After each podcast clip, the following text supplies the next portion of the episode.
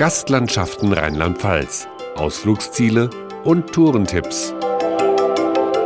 Hallo, mein Name ist Pia Hoffmann und in diesem Rheinland-Pfalz-Podcast reisen wir akustisch in die Pfalz. Sie ist vor allem bekannt für das größte zusammenhängende Waldgebiet Deutschlands, den Pfälzer Wald und die Deutsche Weinstraße.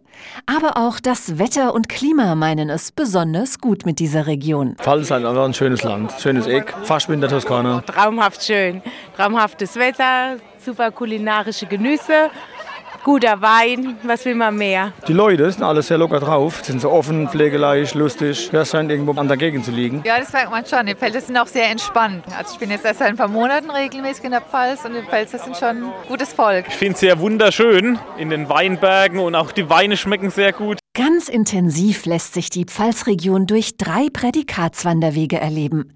Der Pfälzer Weinsteig verbindet zahlreiche Weinorte über traumhafte Strecken, so Wanderführerin Anne Bärbel Engelhardt. Der Weinsteig ist überhaupt die ganze Länge wunderbar.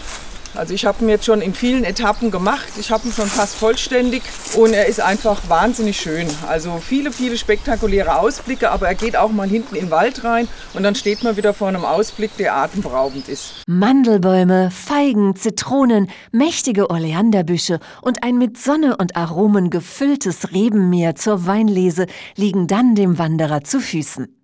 Zur Stärkung während der Wanderung laden zahlreiche Straußwirtschaften und Restaurants in den Weinorten ein. Doch auch mitten im Wald findet der Wanderer Hütten und Forsthäuser mit Bewirtung. Fast überall steht hier ein ganz spezielles pfälzisches Gericht auf der Karte, so Gastronom Gunther Berg. Das ist unser Pfälzer Saumagen, eine Spezialität hier aus der Region. Das ist eigentlich eine große Brühwurst, gefüllt mit frischem Schweinefleisch, Kräutern und was die Schweine früher zum Essen hatten, nämlich Kartoffeln und Gemüse. Bei uns jetzt speziell Karotten, die werden in einem großen Darm gebrüht. Dauert zwei, drei Stunden, bis der Saumagen durchgebrüht ist und kann dann frisch gegessen werden oder, wenn er erkaltet ist, dann aufgeschnitten und in Butter angebraten. Das passende Glas Wein dazu wird ebenfalls ausgeschenkt. Das wärmere Klima der Rheinebene und die damit verbundene gute Qualität des Weins wussten schon damals die Römer zu schätzen und siedelten sich dort an. Noch heute lassen sich die Überreste von Römervillen in den Weinbergen besichtigen. Ein weiteres kulturelles Juwel der Pfalz ist der Dom zu Speyer. Hier kann auch der Kaisersaal besucht werden, so Friederike Walter. Das ist ein sehr großer Raum über der Vorhalle des Domes, ausgestattet mit einer Dauerausstellung von Schraudolf-Fresken. Diese Fresken waren ursprünglich im Dom an den Wänden angebracht und wem also diese 90 Stufen noch nicht reichen, der kann weiter nach oben gehen auf eine Aussichtsplattform im Südwestturm. Die Geschichte wird überall lebendig in der Pfalz, so auch im südlichen Teil.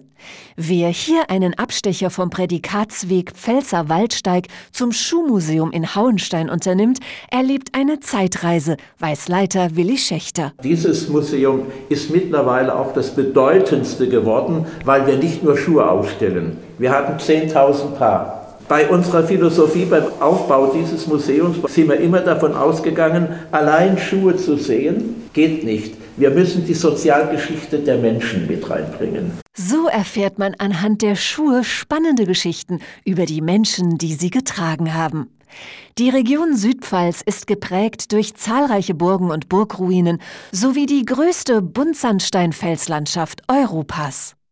Ungewöhnliche Steinformationen bietet auch die dritte Prädikatstour, der Pfälzer Höhenweg, so Judith Schappert vom Donnersberg Touristikverband. Man steigt da ganz schmale Pfade hoch auf den Mittagsfels und denkt, man ist in den Alpen. Man guckt ins Glantal, man guckt ins Steinalptal, blickt bis zum Donnersberg ganz weit. Viele Leute sagen, wir wussten gar nicht, wie schön es bei euch ist, wenn sie erstmal da sind bei uns. Schön ist natürlich auch die Zeit der Weinlese in der Pfalz. Dann wird überall neuer Wein ausgeschenkt und dazu gibt es kleine Leckereien, so Winzer Harald Herbold. Wir haben hier Zwiebelkuchen, hausgemachte, hausgebackene Dampfnudeln mit Weinsauce oder Vanillesoße und verschiedene neue Weine. Eine Möglichkeit, die Spezialitäten der Pfalz zu probieren, die besonders viel Spaß macht, sind Weinwanderungen mitten durch die grünen Reben. Schilder am Wegesrand erklären die Traubensorten und wenn die Winzer zu bestimmten Terminen ihre Stände direkt an den Feld- und Wingertswegen aufbauen, dann ist das ein generationsübergreifendes Erlebnis. Die Stimmung ist ja einfach schön. Hier sind Menschen sämtlicher Altersklassen vertreten. Das ist das Tolle, jung wie alt. Ja, man hat Spaß gemeinsam, es artet nicht aus. Man äh, man trinkt und isst gemeinsam, hat einen schönen Tag in einer freier Natur und das ist eigentlich das Schöne an dem Ganzen. Um alle Genüsse der Pfalz entspannt erleben zu können, empfiehlt sich ein mehrtägiger Aufenthalt. Überall finden sich passende Unterkünfte, sei es in den Weinorten, direkt im Felsenmeer der Südpfalz oder in den liebenswerten Städtchen. Für echte Weinliebhaber gibt es sogar die Möglichkeit, in einem Winzerbetrieb zu übernachten, wie bei Fritz Walter. Man ist ja hautnah dabei, weil man wohnt beim Winzer am Weingut und bekommt mit, äh, ob da morgens früh um sieben schon ein Traktor losfährt oder dass am Abend um 18 Uhr auch noch gearbeitet wird oder noch länger. Er lebt dabei, er sieht, was hier passiert. Viele weitere Weingüter zum Übernachten und passende Urlaubspakete für die sonnige Pfalz finden Sie unter gastlandschaften.de in der Rubrik Urlaubsregionen.